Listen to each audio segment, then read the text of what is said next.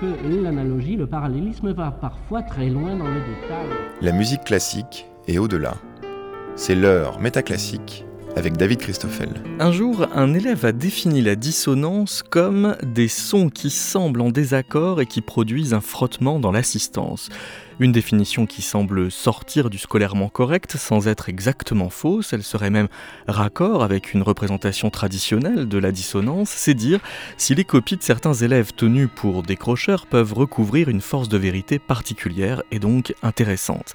Mais pour aller encore plus loin que le seul charme des approximations inspirantes, ce numéro décroché de métaclassique va tenter une substitution. Au lieu d'en rester à la vision désespérée du décrochage scolaire qui veut qu'un certain nombre d'élèves, ne voyant plus social au fond du couloir du collège ne voit plus non plus pourquoi il s'accrocherait, nous allons tenter de développer une vision autrement vertueuse du décrochage. Tout le jeu va être de trouver une beauté au hors-sujet, d'apercevoir un horizon d'éveil désynchronisé, vague, rachachant, au nom duquel les profs eux-mêmes viennent à décrocher des préconisations des textes officiels.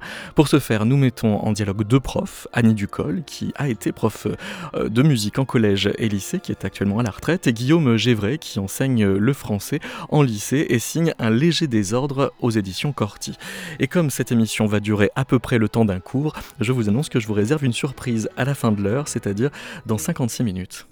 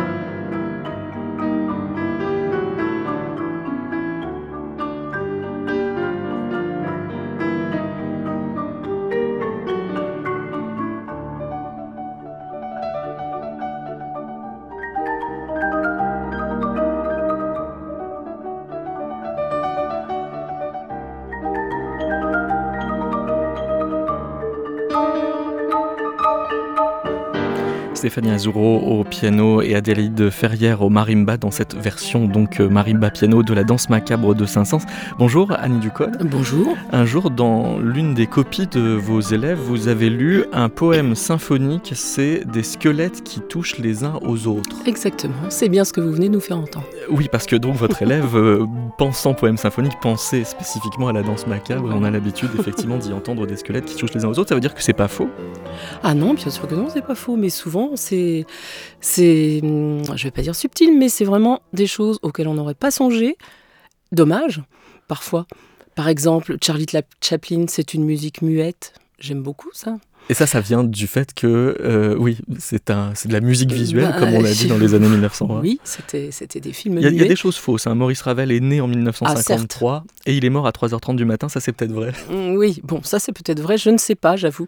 Ce qui m'a frappé à propos de Ravel, vous écrit un, un élève, c'est qu'il avait deux mains gauches. Oui, eh oui. Bah, que voulez-vous? C'est ce qui l'a frappé. Hein. Je leur demandais ce qui l'avait frappé euh, dans ses recherches personnelles. Donc euh, il a dû un petit peu... Ils ont beaucoup de mal à, ne, à dissocier euh, le compositeur de l'œuvre. Par exemple, j'ai trouvé aussi beaucoup de choses sur Berlioz qui s'est fait guillotiner, comme vous savez. Euh, et puis sa tête est tombée dans un panier, enfin, qui faisait allusion bien sûr à la symphonie fantastique. Mais ils ont beaucoup de mal à imaginer que Berlioz n'est pas mort décapité. Il y a une chose très belle sur la symphonie fantastique de, Berlioz que vous écrit un élève. La symphonie fantastique m'a intéressé car cela m'apprend que l'amour ne fait pas le bonheur. Eh oui. Ils apprennent, hein, ils apprennent la vie en cours de musique. Alors ils apprennent la vie parce que vous leur demandez ce qui m'a frappé ou ce qui m'a intéressé. Donc c'est-à-dire vous vous les mettez à un endroit d'écoute qui n'est pas euh, que celui de restituer des connaissances que vous leur avez apprises. Ah non, mais je suis pas non plus maso. Enfin, je sais bien que les connaissances que je peux essayer de leur faire acquérir et qu'ils arrivent à acquérir, faut pas exagérer, sont parfois un petit peu artificielles pour eux. Or, euh, l'émotion en cours de musique et puis en cours en général, c'est quand même très important, et le partage de l'émotion. Euh, je me sentirais un petit peu à côté de mon rôle si je n'étais pas capable de, aussi d'entendre ce qu'ils ont à me dire euh, des œuvres que je leur passe, quelles qu'elles soient. C'est-à-dire que toutes ces maladresses, pour ne pas forcément dire perles, précisément témoignent de ça, c'est-à-dire de un sentiment d'artificialité à l'endroit de certains savoirs et en même temps peut-être un petit malaise à savoir comment dire l'émotion qu'on a quand même sincèrement ressentie. Oui, mais n'empêche qu'ils la disent l'émotion. Oui. parfois, ils la disent de manière euh, très intelligente, à laquelle, euh, enfin, avec des exemples euh, auxquels on n'aurait pas pensé. Alors bien sûr, il y a d'autres choses un petit peu moins évidentes, euh, comme euh, un carillon est une gamme ascendante, par exemple, pour rester dans le carnaval des animaux. Ou des choses comme ça. Euh, ça, le piano cool, alors ça c'est dommage parce que c'est piano cool. Mais un carillon, c'est une gamme ascendante. Vous pensez que ça vient de quelque chose qui a été mal compris de ce que vous avez montré Oui, oui, parce que je leur passe des extraits, je leur dis quel extrait reconnais-tu et comment fais-tu pour le reconnaître? Donc là, c'est plus difficile. Mais bon, il y a beaucoup de en dehors des, mots d'amour, des antisèches, des analyses un petit peu décalées, euh, dont j'ai effectivement une grosse collection, c'est vrai. Toute une carrière euh, oui, toute à une collectionner. Ou parfois ils réutilisent des mots pour me faire plaisir, hein, mais à côté. Mais Alors ça c'est très important, qu'il y ait une part pour vous faire plaisir. J'aime la musique classique, surtout de Molière. Oui, bon. On était au collège Molière là. À cette ah oui, c'est pour ça. Hein. Mais bon, c'est pas une raison. Quand même, justement. Parfois, il y a une créativité imparable. Le tuba est issu d'un croisement improbable entre une trompette hypertrophiée et une usine à gaz. Le premier exemplaire aurait été en réalité découpé dans une façade du centre Pompidou. Après la découpe, les chutes sont utilisées pour la plonger en eau peu profonde et conservent le nom de l'ensemble. Oui, alors ça, je pense que c'est du direct internet euh, mal. Euh, mal digéré, c'est-à-dire ah. que je pense que quand on, je leur demandais d'écrire quand même. Donc, Mais trompette hypertrophiée, c'est pas sur Google, ça si? Oh, je pense que si. Ouais. Je pense que si, parce que sinon ils ont des, quand même des formules plus personnalisées, comme vous avez pu lire. Oui. Euh, voilà. après, euh, il y a ces perles-là, il y a des analyses, comme vous venez de dire, des mots d'amour, des mots de haine aussi entre eux, euh, des rêves d'avenir aussi. Je ne sais pas si vous avez. Les rêves d'avenir, oui, on pourrait en, parler parce qu'effectivement, ils il nomment des, des, métiers auxquels vous vous attendez surtout pas, comme espionne. Oui, ça, oui, ça c'est leur rêve quand ils arrivent au collège. Ça c'était en sixième. Oui, c'est ça. Ça c'était en sixième. Après les, les plus grands, euh, vous avez peut-être lu à la fin le rêve euh, d'être stripteaseur. Oui. C'est plus très musical, à vrai dire, donc je l'ai laissé avec son dans son délire. Euh, sinon, oui, vous avez, je pense, relevé divers rêves d'avenir, divers mots de haine ou d'amour. Là-dessus, c'est euh, un deuxième niveau, si je peux enchaîner, euh, qui est euh, de d'essayer, moi, de, de, rester consciente de ma distance avec eux et puis aussi euh, de leur faire comprendre aussi parfois leur décalage quand euh, c'est dans, dans, une attitude décalée. Hmm. C'est pas le contenu du cours là dont je parle, c'est leur attitude. Alors on, parlera euh, tout à l'heure des, des commentaires d'écoute qui, partant rien que de l'écoute, en effet portent cette, cette, force de, vérité dont, dont, je parlais en ouvrant l'émission. bonjour Guillaume Gévray. Bonjour. Vous, vous, recevez quelquefois vous-même aussi des, des, écrits, alors vous ne parlez jamais de, de perles dans votre livre Un léger désordre, euh, vous recevez des écrits qui n'ont aucun rapport avec euh, la consigne, qui euh, font qu'il n'y a aucune note qui est possible. Ça veut dire que ce sont des prises de parole qui se situent hors évaluation, hors prise aussi de contrôle en quelque sorte. Et donc vous y entendez d'office une affirmation abrupte.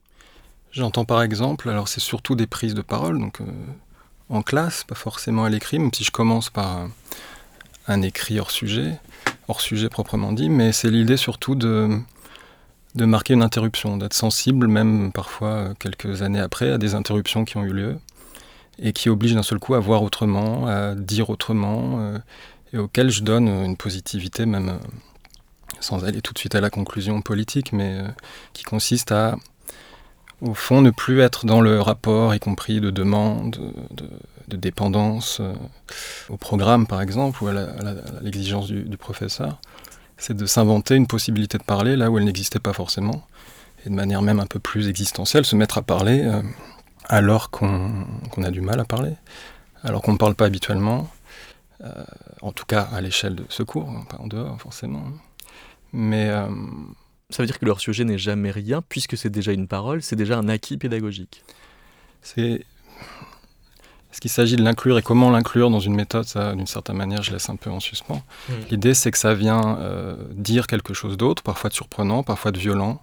Il faudrait donner peut-être un exemple. Par exemple, euh, alors que je leur demande de repérer euh, un détail inhabituel dans leur parcours, donc faire un travail sur le récit, faire jouer le quotidien, est-ce qui sort du quotidien? Ça, c'est une consigne que vous empruntez une consigne que je donne, que j'emprunte, voilà, un atelier d'écriture. Euh, apparaît d'ailleurs plein d'excellentes, d'excellentes propositions. Mais euh, ce qui apparaît à un moment, c'est la phrase On est entouré de grillage, en fait. De manière surprenante, dans une sorte de, de moment de suspens pour tout le monde. J'insiste sur l'idée que la plupart de ces prises de parole, elles arrêtent pas seulement mon attention, y compris mes projections ou mon imaginaire propre, mais euh, un peu tout le monde la plupart du temps. D'ailleurs, il n'y a pas de généralité vraiment possible. Et on est entouré de grillages, c'est dit d'ailleurs dans une espèce d'enthousiasme, qui est celui de la révélation, qui est celui de euh, la perception qui se transforme. En tout cas, c'est comme ça que j'essaie d'en tirer, euh, y compris une leçon plus, plus large. Mais à nouveau, d'ailleurs, cet événement, là, on est entouré de grillages, qui est un événement de parole et un événement d'attention, il a besoin d'être confirmé. Il y a une sorte de petite scène qui d'un seul coup se déplace, qui centre l'attention et attire l'attention autour d'un élève qui demande à un autre d'ailleurs, ou qui est confirmé par un autre, qui lui confirme ça, à la fois à l'échelle euh, de l'architecture du lycée, à l'échelle de éventuellement même de toute une série de zones de surveillance ou de, contrôle, et euh, qui d'un seul coup ouvre en effet une perception nouvelle, plus large. Mais chaque événement a sa propre euh, conditions, sa propre interruption, sa propre légitimité qui est prise sur, euh, bon, sur une parole qui habituellement euh, est plus difficile à, élaborer.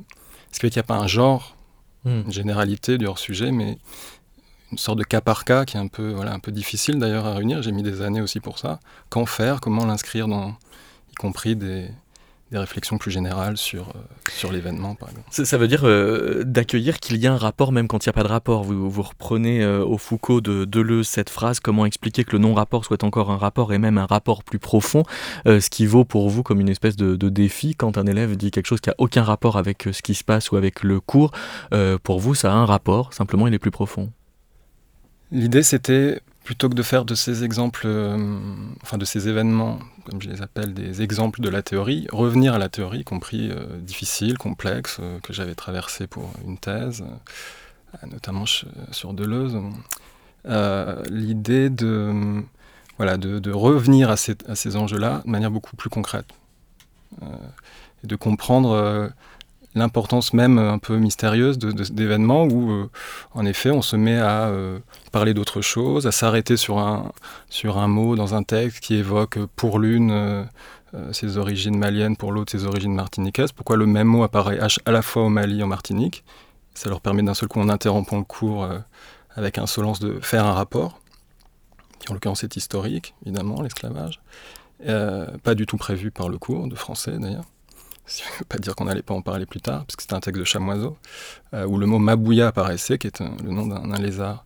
Euh, et donc, euh, d'un seul coup, le cours même se fait. Non seulement le rapport, mais une sorte de construction pendant certains, un certain qui est prise sur le temps du cours. Donc il y a quand même une sorte de prise de, pouvoir, peut-être pas, mais en tout cas de, prise sur, sur l'idée qu'on peut être légitime en tant qu'enfant dans ces conditions-là, pas n'importe lesquelles, en Seine-Saint-Denis dans un cadre bien particulier, social, et de difficultés sociales qui apparaissent sans arrêt euh, dans ces prises de parole en question, mais à nouveau avec une sorte de, peut-être pas d'effusion, hein, c'est pas non plus une fête, mais de quelque chose qui, qui, prend de la valeur d'un seul coup, qui, prend qui reprend une dignité euh, à cet endroit. Vous sollicitez euh, aussi L'être et le néant de, Sartre euh, et vous dites de celui qui parle euh, que, à la manière du captif sartrien, il peut projeter son évasion et s'apprendre à lui-même la valeur de son projet par un début d'action. Donc ça veut dire que ce faisant, ils, ils, prennent confiance parce que vous l'accueillez tel légitime à, l'être. Enfin, je suis bien obligé de l'accueillir. Enfin, c'est que ça, ça c'est certain. Ça, ça m'arrête moi-même. Euh, ça me rend attentif autrement. Et cette idée d'évasion, de sortie, euh, elle est un peu forte, elle est métaphorique, elle est, euh, mais pas seulement. C'est intéressant de pas trop se mettre à associer sur ce on est entouré de grillages dont je parlais. tout de suite, une, une conscience très précise, voilà, de tout ce qui enferme, y compris politiquement ou économiquement, etc. Mais, mais l'idée qu'on puisse par la parole s'inventer déjà un, espace pour soi, un, temps pour parler, euh, quelque chose qui devant soi se, dispose aussi comme euh, un avenir pour l'interprétation. Qu'est-ce que ça veut dire? Qu'est-ce que ça voudra dire? D'une certaine manière, ce serait à mon tour maintenant d'y penser, de, de pouvoir les, les, capter, mais par définition, ça se capte difficilement. C'est difficile d'y revenir, par exemple. Parce que c'est toujours sur le vif. C'est sur le vif. Ça suppose un après-coup. Euh, évidemment parfois plusieurs années pour essayer de, justement de l'inscrire sans l'interpréter trop. Mais ce qui est clair, c'est qu'à chaque fois, il y a une sorte de, oui, de, au moins de liberté de, cette parole-là, qui est le début de quelque chose. Moi, je me mets à l'échelle d'un, commencement, de quelque chose qui pourrait faire l'hypothèse, ça, essayer de voir quand ça commence, la prise de parole, qui est un grand thème politique, évidemment, omniprésent aujourd'hui. Euh, quand ça commence, quand on se met à jouer avec les signes, à s'écouter, même pourquoi pas parler, dire cette phrase et, là, et s'inventer une attention différente, une adresse aussi différente.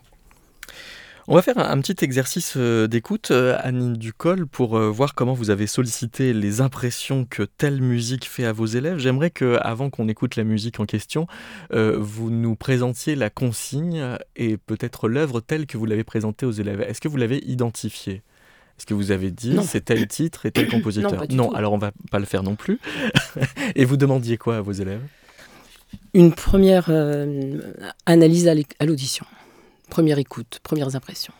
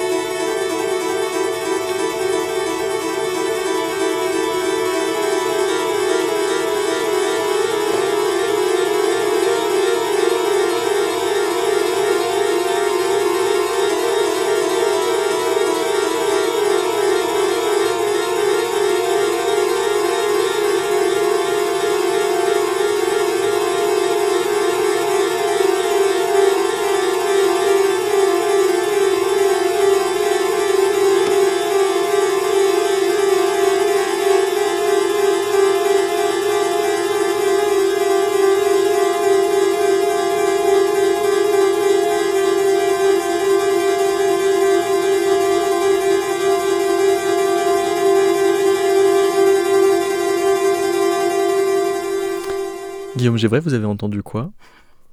Premières impressions. Poser une colle. Moi, au, tout début, j'ai entendu une sonnerie du collège, en fait. Et après, je me suis mis, tiens, elle se met en réseau avec d'autres. Alors, vos élèves n'ont pas entendu ça. Ils ont entendu la musique est construite comme un train. On dirait qu'il y a des arbres, ça c'est un autre. Un autre, quelqu'un sur le point de mourir qui revoit sa vie défiler à toute vitesse. C'est une musique qui se décompose sans éclater complètement. Alors ça, faudrait l'écouter jusqu'au bout, mais c'est ah extraordinaire par rapport au. ça part vers l'aigu et ça se raréfie euh, et, c'est très très. Et donc oui, ça se décompose sans éclater complètement. C'est impatient et mystérieux, dit un autre élève, ou bien ce sont des palpitations cardiaques dans une ambiance insolite et froide. On est hypnotisé par les sons, on sent une tension, une ivresse de la musique. C'est un homme attaqué par des insectes. C'est un visage transformé peu à peu par une opération minutieuse de chirurgie esthétique, ou bien c'est du Picasso ou du Dali. Oui. Euh, bah, comment est-ce qu'on classe ces réponses quand on est la prof? On classe? Non, on les classe pas. Ah on, les, accueille tel, ah bah, à égalité. Ah non, non, mais on accueille, on accueille. De toute façon, le, enfin, le rôle de prof, peut-être que c'est particulier, particulièrement vif en étant professeur d'éducation musicale, qui, comme vous le savez, est une matière qui est peu considérée à l'éducation nationale. Euh, du coup, c'est la dernière du bulletin, vous dites. C'est oui, c'est celle de bas de bulletin. Il y a même des élèves qui m'ont dit, mais Madame, quand je leur faisais une remarque sur leur sur leur attitude, qui me disaient, mais Madame, vous vous étiez une mauvaise élève. Je dis, bah, enfin bon. Et je lui dis, mais pourquoi? Bah, parce que si vous aviez été une bonne élève, vous seriez prof de maths. Hmm. Et donc, que vous étiez mauvaise, vous êtes prof de musique. Bon, bref. Et donc, euh, comme c'est une, matière dans laquelle on, a vite fait de perdre euh, vraiment euh, beaucoup. on, est prêt à beaucoup de choses, disons. quand on arrive dans une salle et qu'on dit je suis prof de musique, et on a aussi des interventions orales assez manifestes et claires, rapides. Et donc, bah, dans ce métier, ce que je trouve intéressant, justement, c'est de, de donner euh, ce qu'on sait, mais aussi ce qu'on est. Et puis, euh, en échange, d'écouter, de recevoir, d'entendre ce qu'ils ont, qu'ils ont à dire, et de rebondir, euh, d'apprendre d'eux, et de repartir, de recommencer. Ça me donne d'autres idées pour faire écouter d'autres choses. Je leur demande ça pour qu'ils tiennent leur attention pour une musique qui ne va pas forcément de soi, qui n'a pas de repère, c'est le moins qu'on puisse dire, et aucun repère temporel là-dedans. C'est le même rythme du début à la fin. C'est le même instrument, il se passe, ça va juste du grave à l'aigu et ça se raréfie vers la fin. Mais euh, leur réaction, bon, c'était pas, c'était très intéressant, j'ai trouvé, même très intelligent. Et c'est vraiment des choses auxquelles on ne pense pas et que je trouve assez génial et sur lesquels je peux même rebondir pour repartir. Alors c'est ça la, question du, rebond, c'est-à-dire qu'est-ce que euh, vous en faites? Parce que c'est quand même difficile de, euh, d'empêcher que ces euh, différentes réponses se noient les unes dans les autres, c'est-à-dire de, de, les accueillir toutes tellement à égalité qu'on ne peut pas finalement en, en, ressortir tel ou tel pour rebondir, enfin. Bah, ça dépend dans quel cadre c'est. Quand c'est. c'est à l'écrit? euh, c'était à l'écrit. Moi, moi, j'utilise euh, l'écrit parce que l'oral en collège, euh, en cours de musique à 30 gamins, est, rapidement déborde rapidement. Et donc, pour les obliger à se poser, réfléchir un peu et ne pas être dans. Il faut que je dise une bêtise plus, plus importante que celle du voisin parce que sinon mon rôle est, est fichu. je, j'aime bien qu'ils écrivent quand même. Hmm. ça leur permet de se poser. Ça dure quoi? Trois minutes cette œuvre? Et donc, ils ont le ils peuvent écouter du début à la fin, ils peuvent écrire une phrase chacun. Si c'est lors d'un contrôle, par exemple, euh, où je pose toujours ou pratiquement toujours une question personnelle, mais euh, je prends euh, à égalité toutes les opinions que j'ai pu, à partir du moment où elles sont intelligentes et même s'ils n'aiment pas du tout, même si je compte pas tu n'aimes ou tu n'aimes pas, mais c'est euh, la pertinence de leur réponse par rapport à, par rapport à l'œuvre elle-même. L'œuvre en question était Continuum de Ligeti, parce qu'on ne l'avait donc euh, pas dit. Euh, Guillaume Gévray, quand vous écrivez, s'intéresser à la prise de parole comme événement signifie d'abord désespérer de tout contenu pour confondre cette parole avec ce dont elle témoigne, à savoir l'attention à ce qui passe, à ce qui nous traverse ou ce qui nous fixe. Ça veut dire euh, de d'espacer euh, autant que possible les prises de parole pour euh, qu'elles puissent prendre écho. Concrètement, moi, je ne peux pas déterminer, enfin, je ne peux pas poser la condition d'une prise de parole de ce genre-là. Je peux que les, les recueillir. C'est ça le désespoir du, aussi du début. ensuite, sur l'idée du contenu, ce qui va m'intéresser, je l'ai évoqué là, c'est ce contenu, mais aussi à, euh, sa force d'interruption, justement, sa surprise. C'est son mode d'apparition qui, qui, surprend, qui est justement à côté donc, du, programme et de ce qu'on attend, qui est l'ordre de l'imprévisible, y compris pour les élèves eux-mêmes. Euh, sur l'idée donc de, se rendre sensible, en fait, ça vient de, de l'analyse littéraire, de se rendre sensible autant au contenu qu'aux sonorités, qu'au mode d'apparition d'un détail d'un seul coup surprenant, d'une connotation euh, surprenante, où un sujet s'inscrit par surprise comme dans un cours, en gros, on s'ennuie, d'un seul coup, une parole dit je ou on et, euh, exprime, euh, au lieu d'expliquer, euh, quelque chose comme sans doute évidemment un contenu, j'analyse et j'évoque enfin ces contenus, mais aussi une sorte de, manière de, de faire avec le langage. C'est là que l'idée de l'analyse littéraire a sa spécificité, peut-être, en plus d'une sociologie de terrain ou d'une étude de l'archive historique, qui serait de dire que se situer à cet endroit-là, suppose euh, une écoute particulière, une attention particulière, mais qui n'a d'égal que l'attention elle-même des élèves. C'est là où ça se met à circuler d'ailleurs. On se rend attentif avec eux, eux nous rendent attentifs. Euh, il y a quelque chose qui se met à circuler, qui est justement une capacité d'être attentif et de formuler son attention. Donc de, faire lecture de faire lecture. Lecture, c'est étymologiquement sélectionné, donc c'est souvent une affaire de détails, de petites portions. Et pour moi, de petites portions de phrases aussi, donc des phrases courtes, parfois un seul mot, comme je l'ai dit tout à l'heure. Euh, et c'est, je suis obligé de faire circuler leur capacité et la mienne à cet endroit-là. C'est ça qui m'intéresse. Parce que euh, Annie Ducol a, pour le coup, euh, relevé dans certains textes officiels qu'il fallait renarcissiser les élèves? vous, au contraire, vous ah utilisez le, mythe de Narcisse à l'inverse en disant que Narcisse, c'est l'œuvre et que précisément le lecteur est, l'écho. Et donc vous faites de, de écho l'allégorie de la lecture comme capture, comme formulation, comme dévoration, d'autant de ready-made même des morceaux de. Oui, puisque c'est cette idée du morceau de phrase qui se répète, de l'écho qu'on va essayer de capter au, passage. L'idée, c'est de pas se. C'est plus une affaire de, de, Là, on pourrait à un moment citer Deleuze, de, de, reconnaître et de se reconnaître dans une œuvre, euh, hmm. y retrouver euh, des symboles. ou euh, C'est de se surprendre soi-même dans, dans, cette captation, par exemple par la fenêtre, hein, au dehors d'un détail qui a rien à faire là. Et c'est vraiment, j'insiste sur l'idée de, non pas ne pas se reconnaître au sens d'une sorte de nouveauté absolue, mais c'est par exemple insister d'un seul coup sur euh, bah, cette condition, euh, en l'occurrence architecturale, des grillages dont on parlait. c'est de voir ce qu'on n'avait pas vu alors que c'était là depuis toujours d'une certaine manière. C'est de, oui, de s'inventer une perception nouvelle. Donc cette idée de pas narcisse, ouais oui, il y a l'idée de, peut-être de se réinventer. Alors il y a un nouveau narcissisme. Et, quant au fait de les narcissiser, euh, moi j'en fais en tout cas l'éloge, je leur rends hommage par le livre, en montrant non seulement qu'ils peuvent euh, euh, servir d'exemple à la pensée de, Deleuze et de l'improvisation ou de l'imprévu chez Deleuze, et de cet événement justement qui, dans les signes qu'ils trouvent de Deleuze chez Proust, hein, qui donc vont forcer à, penser différemment, vont nous, faire violence justement, nous empêcher de nous reconnaître et de reconnaître ce qu'on a l'habitude de reconnaître il y a cette idée aussi euh, que ces prises de parole, elles vont me permettre de mieux comprendre ce que je disais tout à l'heure, hein, cette pensée euh, de l'apprentissage et voire même le thème de la pédagogie sur lequel je suis retombé en relisant Deleuze, dès les premiers textes jusqu'au texte sur le cinéma, en fait, grâce à mes élèves. Je ne sais hmm. pas si c'est les narcissiser, mais en tout cas euh, dire qu'il y a une dignité égale, et c'est le point de départ de mon travail. C'est non pas dire qu'une parole d'élève, c'est la même chose qu'un un traité de, philosophie, mais c'est essayer de dire dans cette espèce de juxtaposition d'ailleurs qui pose peut-être problème, hein, c'est pas du tout un, texte théorique, mais qui va vers la théorie à partir de ces prises de parole. Euh, et, c'était l'idée oui, d'une sorte d'équivalence au départ, pour voir euh, évidemment que ça peut, ça peut brusquer nos habitudes d'ailleurs, mais euh, d'équivalence de mon attention, en tout cas, mon attention se porte de manière équivalente à des prises de parole d'élèves et à des éléments de théorie beaucoup plus élaborés évidemment. Hmm.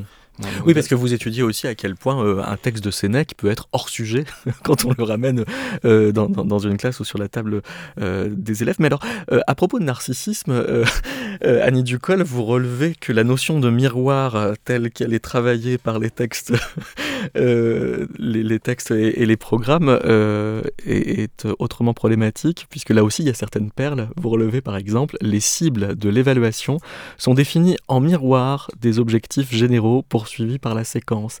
Ça semble vouloir nous enfermer dans l'idée qu'on ne pourrait plus rien demander aux élèves que ce qu'on a prévu de leur faire dire. Quoi. Oui, bien sûr. Mais vous aurez sans doute deviné que je ne suis pas foncièrement en accord avec les dernières directives. Vous êtes même une décrocheuse en fait. je suis, euh, enfin, je, ne pense pas que ce soit moi qui décroche. Je pense que ceux qui décrochent le plus, ce sont ceux qui se sont éloignés des élèves, euh, des classes, et qui et qui nous font des brillants exposés de, pédagogie virtuelle, euh, parfaitement hors tout. Euh, hors, réalité vécue.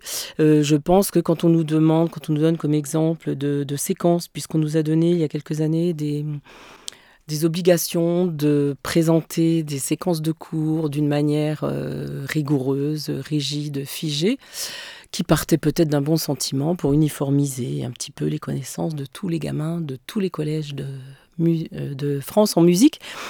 On nous donne par exemple comme exemple de séquences de sixième Qu'est-ce qui relie les théories grecques de la musique et la physique acoustique au chant diphonique et au blues? L'élève étudie le lien entre les sons harmoniques, l'accord de la guitare, la construction de la gamme pentatonique et l'héritage de Pythagore.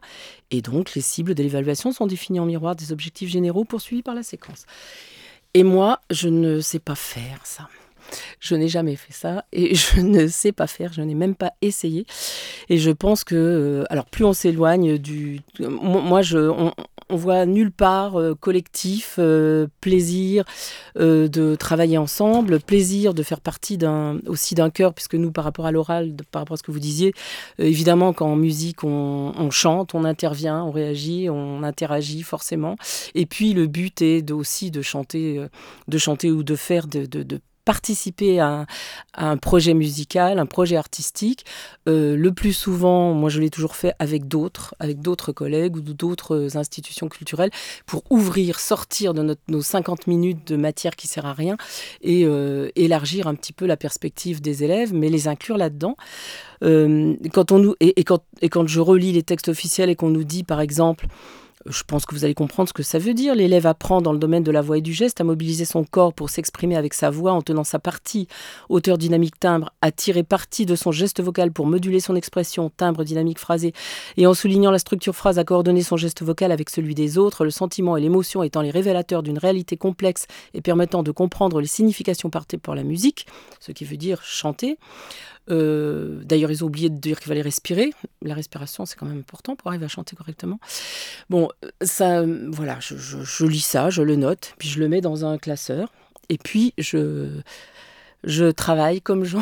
Et vous laissez le classeur à la maison Et je laisse le classeur à la maison, évidemment. Je le sors que pour une, éventuelle inspection. Et je, le, et je fais de la musique. Et j'essaye de faire de la musique parce que c'est plus difficile à faire. Euh, que d'obéir à des, à des référentiels de compétences. On Des référentiels de compétences. Ou bien alors diriger la classe et faire en sorte que la musique se commente elle-même pour mieux dégager le sens qu'elle porte. Ou bien les options facultatives sont proposées aux élèves partout où elles existent. C'est gentil. Et d'ailleurs, il y, en a de moins en moins. Euh, voilà, vous voulez peut-être que j'arrête là sur ce chapitre. Euh, non, on va écouter euh, un, certain Ernesto dans le film En recherchant de Straube et Huyer. C'est un texte de Marguerite Duras. Je ne retournerai plus à l'école. Pourquoi? Parce que à l'école, on m'apprend des choses que je ne sais pas. Tiens. Un petit brin ne vend des lunettes. Fait pas grand bruit, faut dire. Non, je ne vois pas d'Ernesto. Personne ne le voit, n'a l'air de rien. Amenez-le-moi. C'est vous, Ernesto? Exact. En effet, en effet, je ne vous reconnais pas. Moi, je vous reconnais. Vous voyez le genre. Alors, on refuse de s'instruire? Enfant Ernesto? Exact. Et pourquoi? Parce que ça a duré longtemps, très longtemps. L'instruction est obligatoire. Pas partout. On est ici, on est ici. Ici, on est ici, on n'est pas partout. Si. Et lui alors? Qui c'est lui? Hein? Un bonhomme. Et ça? Au moins ça. Dis ce que c'est, Ernestino. Un crime. Et ça, c'est un ballon de football, une pomme de terre? C'est un ballon de football, une pomme de terre et la terre.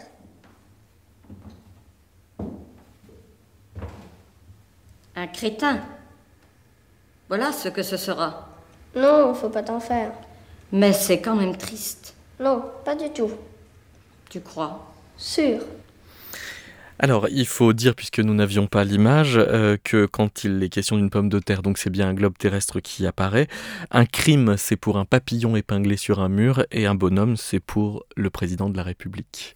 Euh, le, cinéma de, de pour vous, euh, Guillaume Gévray, c'est l'occasion de saisir une désynchronisation entre son et image, et cette désynchronisation est celle donc, de ce qu'on pourrait appeler un décrochage positif c'est ça, entre, euh, entre voix et image même en particulier. C'est-à-dire euh, qu'il y a tout un jeu, là par exemple ici, sur, euh, sur la désignation, sur la possibilité du langage de, de désigner, alors que, et c'est une analyse que développe Deleuze à nouveau, ici l'enfant a tendance à aller voir au-delà, en dessous, hors champ, à côté, à jouer sur toute une série de, de perceptions enfouies, dire que au fond, le papillon euh, accroché par une épingle, c'est un crime, c'est pas si faux. Simplement, il faut peut-être le réinscrire dans une histoire. donc il y a tout un jeu ici entre euh, ce qu'on voit et puis ce qui est caché en dessous, plus ou moins euh, imaginairement, ou, ici dans, dans cette vitalité aussi du jeu enfantin qui va s'amuser à aller bien au-delà et à faire d'un bâton.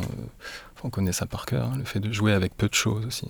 Ça, ça revient à l'idée d'une modestie, en tout cas des moyens, mais pour des effets plus, plus, plus, oui, plus originaux, plus créatifs. Et on retrouve tout ça, en fait, c'est un exemple parmi d'autres, Chambéhuier, que ce soit celui-ci ou, ou, Moïse Aaron, dans un sens plus, enfin, très différent. Mais, euh, bah, Moïse et Aaron, c'est aussi euh, le bégaiement de, Moïse que, en lecteur de, de Leuze, vous voyez comme un lieu d'ébranlement euh, du langage qui vient révéler que à peine a-t-on tremblé un phonème que déjà on a problématisé l'expression. C'est ça, de, de Deleuze, de Beckett, de Gerasim Lucas. Dans le... On y viendra dans un épisode bégayé tout prochainement dans Méta ah bah, avec Peter Sandy et Damien Bonnec. Euh, alors, je vais vous faire entendre une phrase d'un texte officiel qui a relevé euh, Annie Ducol. Vous allez me dire si vous êtes au raccord pour le coup. Euh, il faut travailler à partir de la problématique de la construction de l'identité et de l'estime de soi, en amenant les enfants à construire un personnage dont l'identité soit pensée comme plurielle et comme singulière. Oui, je suis un peu comme mes élèves, je suis un peu distrait des fois, j'ai pas, pas tout suivi. Mais euh, pluriel et singulier, qu'est-ce qui est pluriel et singulier? Euh, C'est l'identité de l'élève telle qu'elle a été construite par un personnage euh, sur lequel on l'a amené. Par le travail d'une problématique de la construction de l'identité et de l'estime de soi. D'accord, bah, l'identité de l'élève, moi, c'est un, un, prénom, c'est une voix de temps en temps, c'est pas beaucoup plus. Et par contre, que dans ces prises de parole il y a quelque chose, peut-être pas comme une identité fixe, mais qui est en train de se construire, en train de faire avec sa mémoire euh, personnelle ou, plus que personnelle. Euh, on parlait de crime tout à l'heure, c'est pas rien qu'un crime apparaisse dans la bouche d'un enfant. Euh, qu'est-ce que ça vient dire d'une d'un hors-champ justement de, la parole? Moi, en tant que les programmes existent, Enfin bon, c'est pas, c'est pas vraiment mon, enjeu, je les connais pas par cœur moi non plus. Hein. Euh, Cela dit, vous pourriez y trouver l'expression poétique de l'élève. Hein. Euh, vous l'avez euh, trouvé et vous l'illustrez pour le coup. Pe peut-être que je suis complètement dans les clous en fait. puisque quand vous leur faites faire l'exercice de chercher un détail inhabituel dans, dans, le quotidien, ils trouvent une serrure un peu trop dorée, un croissant dans une vitrine, de l'eau qui manque dans une fontaine asséchée. Oui, cette idée que ça manque en l'occurrence. Ce n'est pas le cas dans tous les, dans tous les lycées de France peut-être. Donc il y a quand même cet enjeu plus, plus grave, mais un endroit de, légèreté. C'est un endroit où, comme je disais tout à l'heure, on prend le temps de, de trouver euh, autre chose à dire, de trouver en tout cas des éléments qui nous ramènent à un réel qui autrement, en effet, habituellement pour les élèves, euh, ne correspond pas dans, dans, les textes. Mais c'est un enjeu plus traditionnel, plus classique de dire qu'on va même avec un texte ancien, euh, et d'ailleurs mes références sont assez anciennes, aller chercher du très proche et puis à nouveau remettre du lointain. Il y a un va-et-vient à faire avec les représentations des élèves, avec leurs habitudes. Évidemment, c'est la mise en perspective. C'est la mise en perspective, c'est le cours dialogué qui va permettre aux élèves de prendre la parole de manière différente. Donc c'est une des conditions qui existent depuis maintenant un certain temps. Euh, moi, je m'intéresse aux exceptions. C'est un endroit où autre chose peut-être euh, apparaît, euh, non pas par goût de l'exceptionnel, du sublime d'un seul coup. ça peut être très ordinaire, ça peut être des mots très simples aussi. Mais je répète, ça va produire pour moi, et justement dans, cette idée d'un effet de ces prises de parole, une recherche du côté, on parlait du cinéma avec cette disjonction entre la, entre la voix et l'image, euh, ça me permet de mieux comprendre euh, comment c'est, euh, par exemple, d'autres films de Duras qui opposent une image de Paris à 5h du matin dans les années 70 et la voix de Duras qui nous parle d'une histoire préhistorique. Des mains négatives. Voilà, des mains négatives, c'est-à-dire qu'il est question de préhistoire dans la voix. Or, au passage d'un fantôme blanc, la voix nous parle d'un fantôme blanc et on voit apparaître un échafaudage blanc. Est-ce qu'on a cru voir? Est-ce que c'est une hallucination? Est-ce que d'un seul coup la voix a enfin repris son pouvoir de désignation? Ou pas et je me dis que ces prises de parole hors sujet, elles ont une vertu, c'est-à-dire de euh, vraiment même nous permettre de relire tout ça, de leur redonner une richesse euh, euh, sensible, tous ces questionnements et philosophiques et esthétiques. Mais c'est grâce à eux, voilà, c'est un peu là-dessus que je veux surtout insister. Annie Ducol, vous avez lu Un léger désordre, le livre de Guillaume Gévray. Vous avez relevé quelques phrases comme La parole décale la vie hors d'elle-même. Oui, alors c'est parce que donc, pour, pour moi, enfin, la parole, euh, surtout dans mes zones sensibles, qui éclate dans tous les sens, euh, qui prend la place. Euh, enfin, chacun a son personnage qui veut défendre. Et donc, quand la parole se met à, exploser en zone sensible à 30 gamins pour tout et n'importe quoi, ou à propos d'un petit papier que je leur ai chopé sur lequel il parlait de toute autre chose. Euh, souvent, ça explique des attitudes. Alors, ça monte très très vite. Ils deviennent assez violents quand ils sont un petit peu mis en défaut. Et donc, c'est pour ça que moi, j'essaye plutôt systématiquement, une fois que le décalage est allé trop loin, surtout sur l'attitude, de poser les choses, de non pas dire euh, va voir euh, le CPE ou bien je fais un rapport parce que, à mon avis, c'est vraiment ça ne sert pas à grand chose. En revanche, après un certain retour au calme, de permettre un petit peu de recul. Bah, écoute, je prends les élèves en question quand ils ont vraiment déraillé, hein, quand ils ont vraiment, par exemple, fait des, un bulletin sur leur professeur en accusant euh, Madame Ducol est une crâneuse de musique, par exemple. Donc il y a tout un truc, euh, Monsieur Lucio est une pédale, bon, etc. Et tous les profs y passent. Et donc euh, euh, je lui ai dit, écoute là, non. alors je ne, là je ne le dialogue, j'arrête le dialogue. En revanche, l'élève en question, le dialogue, enfin les, réactions de la classe. En revanche, l'élève en question, je le prends ou je la prends à part. Je lui dis, écoute, on va réfléchir parce que là c'est pas possible, ça ne convient pas. Et donc c'est un, une attitude. D'abord on se calme, on, on écrit au contraire, je fais écrire. Je faisais écrire en tout cas. D'abord, ça, leur ça les apprend à écrire un petit peu. Ça leur apprend à écrire. Et puis leur faire comprendre leur décalage euh, par rapport à, leur attitude, aux choses euh, qu'on peut dire, pas dire, euh, la manière de le dire. Alors souvent, ils ont un premier, un premier jet dans lequel ils disent Oh, mais non, mais j'ai pas dit ça, vous avez pas bien compris. Ou bien c'était pas moi, c'était ma cousine. Après, je leur dis Non, mais écoute, on continue. Et ça peut durer longtemps. Et des fois, j'ai des versions, enfin, j'en ai cinq pages, six pages. Et quand c'est un combat entre deux personnes, parce qu'il y a eu des coups de couteau, il y a eu quand même des feux mis aux, cheveux de la voisine ou des choses comme ça. Quand ça va plus loin, c'est euh, il faut comparer, enfin confronter les diverses versions. Et je pense qu'une fois qu'on a fait tout ce travail, qui sont allés le plus loin possible, euh, je pense qu'ils ont peut-être réussi à aller un petit peu plus loin que si on leur donne une heure de colle ou qu'on les met à la porte. Et d'ailleurs, j'ai remarqué, pour rejoindre la musique, je ne sais pas si c'est ça que vous vouliez que je dise, mais... Euh, il y a l'histoire de Nassim aussi, oui. Qui, ah oui, alors Nassim, c'est euh, génial. Qui, réagit à une phrase de Guillaume qui dit « Dans les quartiers sensibles, on les désoriente pour qu'ils ah bah s'orientent eux-mêmes Mais ça, j'ai oui. Alors pour moi, ça, mais je ne sais pas du tout si j'ai compris ce qu'il fallait comprendre, mais ça m'a fait penser à, à, diverses choses. Par exemple, que on, pense effectivement, on ne sert à rien. Et pour vous rassurer sur le fait que vous êtes dans, la norme, ou bien euh, que vous ou, vous rassurez sur le fait que vous l'êtes pas tant que ça, euh, c'est que moi, je n'ai aucun, on n'a pas de programme sinon formel avec des phrases qui ne font jamais appel euh, au, plaisir partagé, à l'émotion musicale et tout ça. Je n'ai pas d'œuvre, je n'ai pas de manuel, je n'ai rien du tout. C'est moi qui choisis les œuvres que je veux faire étudier, c'est moi qui choisis la manière d'organiser mon cours et, et euh, l'évolution du cours sur l'année, etc.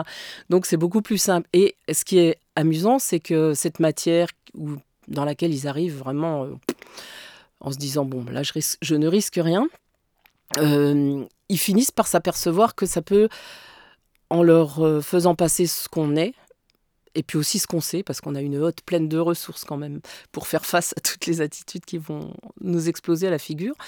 Ça peut leur permettre de reprendre un petit peu confiance en eux. Et j'ai jamais eu tant d'élèves à la chorale qui ne sert à rien, qui n'est pas noté, qui n'est rien du tout, que quand j'étais dans ma zone sensible la plus chaude, parmi les celles où je où j'ai sévi.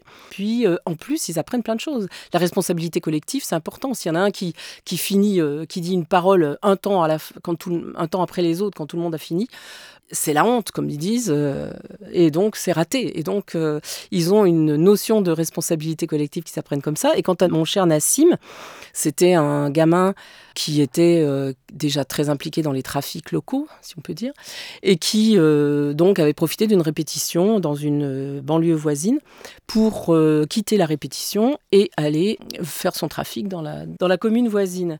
Et alors je me suis inquiétée parce que je voyais bien qu'il n'était pas là. Quand il est revenu euh, la fleur à la boutonnière, enfin sourire sur les lèvres, je l'ai alpagué violemment, très violemment en lui disant qu'il me dégoûtait parce que je lui avais fait confiance, etc. Et c'est vrai qu'il faut être très ferme, parfaitement juste, sinon on risque gros dans des banlieues chaudes. Et euh, ça lui a permis, en lui disant Je ne te veux plus, je veux plus te voir, euh, tu me dégoûtes, je veux plus te voir, tu viens plus à la chorale, tu fais plus les projets.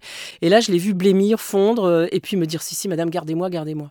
Et ça m'a impressionné, c'est pour ça que je le cite, c'est parce que ils sont sur la corde raide, souvent, ces gamins-là, et mine de rien, avec leur provocation, ils cherchent quelque chose qui va pouvoir leur redonner l'envie d'être quelqu'un de bien, l'envie de, de, de, ne pas sombrer, l'envie de ne pas, de ne pas s'écrouler. Et euh, il m'a supplié de le garder à la chorale, je l'ai gardé jusqu'au bout, et à la fin de l'année, j'ai revu mon Massime, qui avait déjà au moins 14 ans, danser la pavane en collant, parce qu'on faisait un projet sur le Moyen-Âge. Et il a tenu jusqu'au bout, et là j'étais fière de lui, parce qu'il a tenu jusqu'au bout. Et si vous me permettez, mais je n'ai peut-être pas le temps. Pourquoi pas Je voulais vous dire, vous donner aussi, ça me fait penser à un, exposé de troisième, où je leur disais de choisir, euh, enfin je leur donnais un plan précis, après à eux de me proposer une musique sur laquelle ils faisaient un exposé. Et pour une chanson d'un rappeur dont, que j'ai oublié, ce qui m'a impressionné, c'est que c'est un espèce de désir de, de, moralité. Ils arrêtaient, c'est une chanson qui parlait de respect.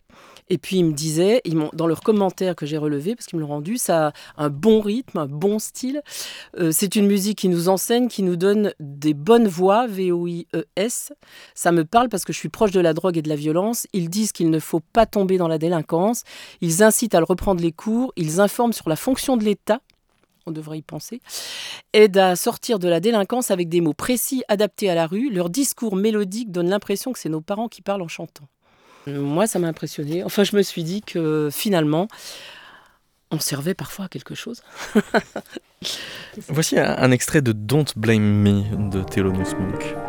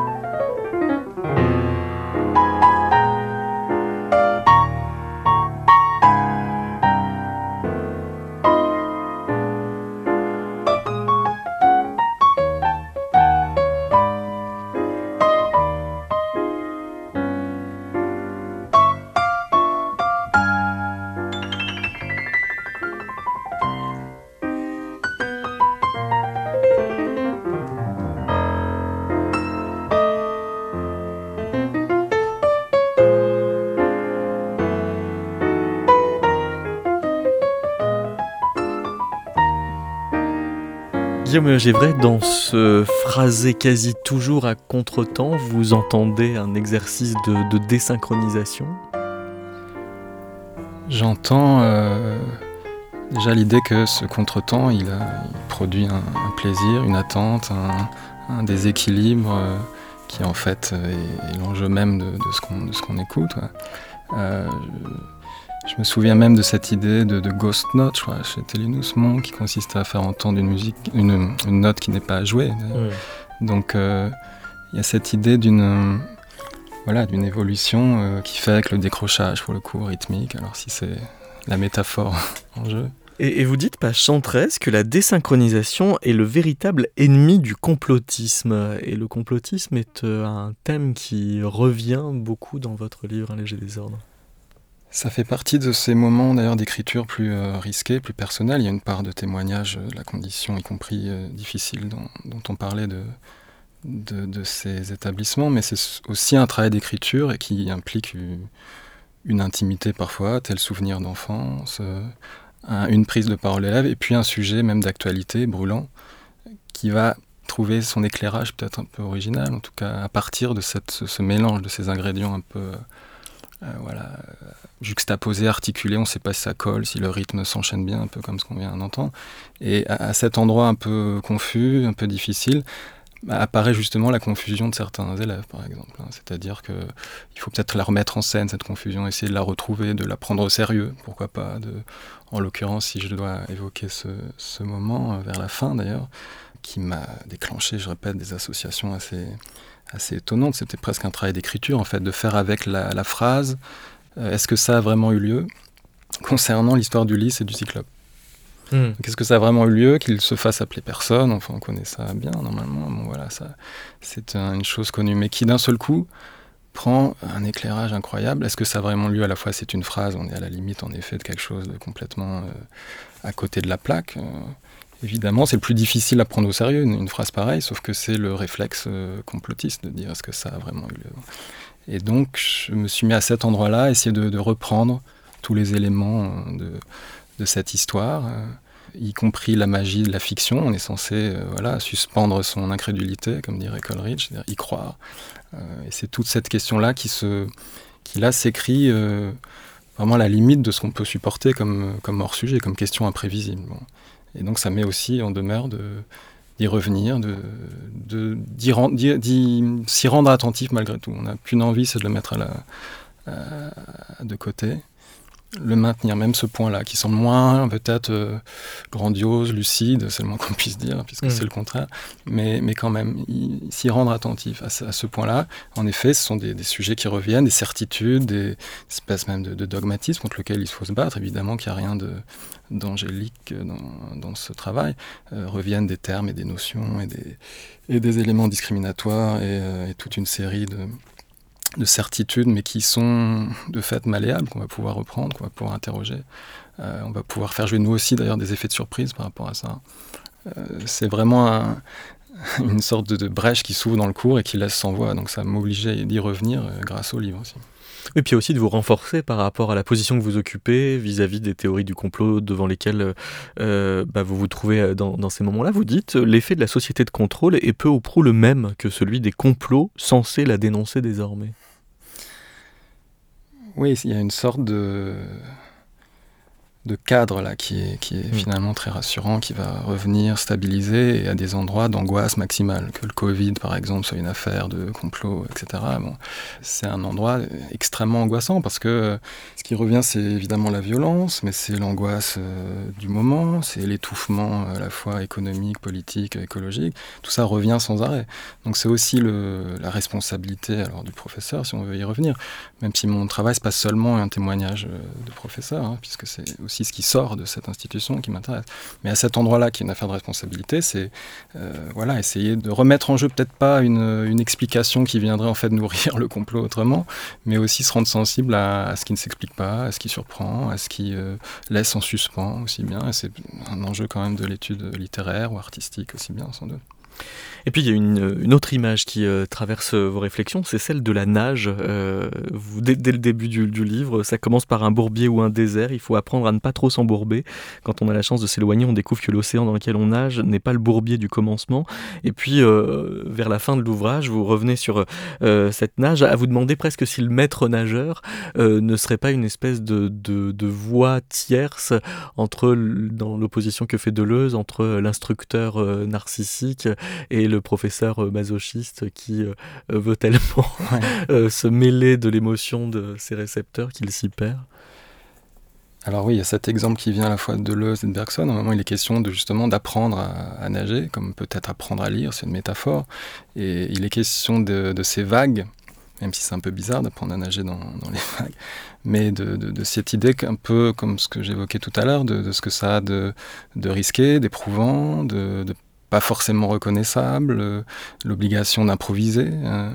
c'est la phrase de Deleuze dans différentes répétitions sur le maître nageur qui dit non pas fait comme moi, mais fait avec moi, non pas comme euh, modèle euh, stable avec cette idée de répétition du même, mais de, part d'invention aussi dans, dans, l'apprentissage de la nage, le fait de faire avec les vagues, comme plus tard avec les signes, comme plus tard avec le mot et la chose qui ne collent pas, et puis, puis ce qui se passe quand on se risque à, à voir ce qu'on ne regardait pas jusque-là, donc comme ces, ces élèves en question. Donc l'idée de, de l'apprentissage de la nage, euh, c'est aussi l'idée, je crois déjà chez Bergson, de faire l'épreuve de l'impossible. C'est impossible de nager quand on se met face à la mer. Et c'est cet impossible qui va se transformer en action. On va s'y mettre d'une certaine manière.